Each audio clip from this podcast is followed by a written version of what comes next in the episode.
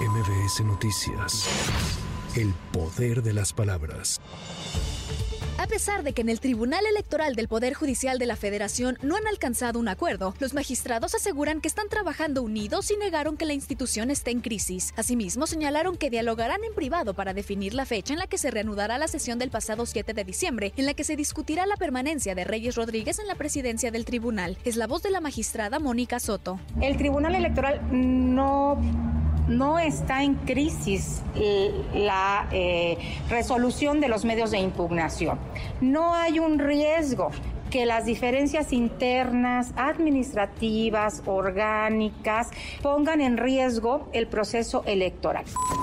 Acompañada de vecinos de distintas colonias de la alcaldía, la alcaldesa de Álvaro Obregón, Lía Limón, presentó una denuncia ante el Instituto Electoral de la Ciudad de México para que investigue el posible uso de recursos públicos en la promoción personalizada de distintas corcholatas de Morena que se han desplegado en la demarcación.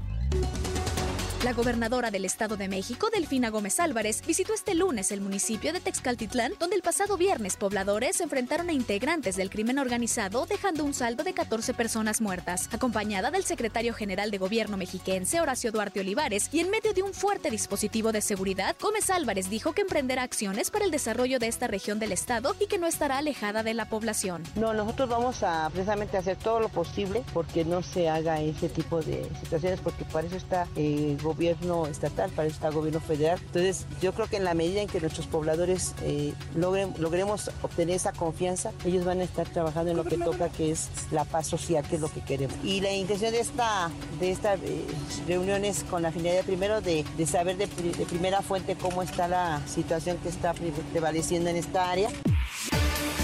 En bicicleta, motonetas y mototaxis, vehículos de carga, en transporte público y caminando, millones de fieles peregrinos asisten a la basílica para agradecer el año por concluir, pese a la lluvia y el frío. En tanto, la Secretaría de Seguridad Ciudadana mantiene el orden en más de 5 kilómetros a la redonda del santuario guadalupano. Para MBS Noticias, Tamara Moreno. MBS Noticias. El poder de las palabras.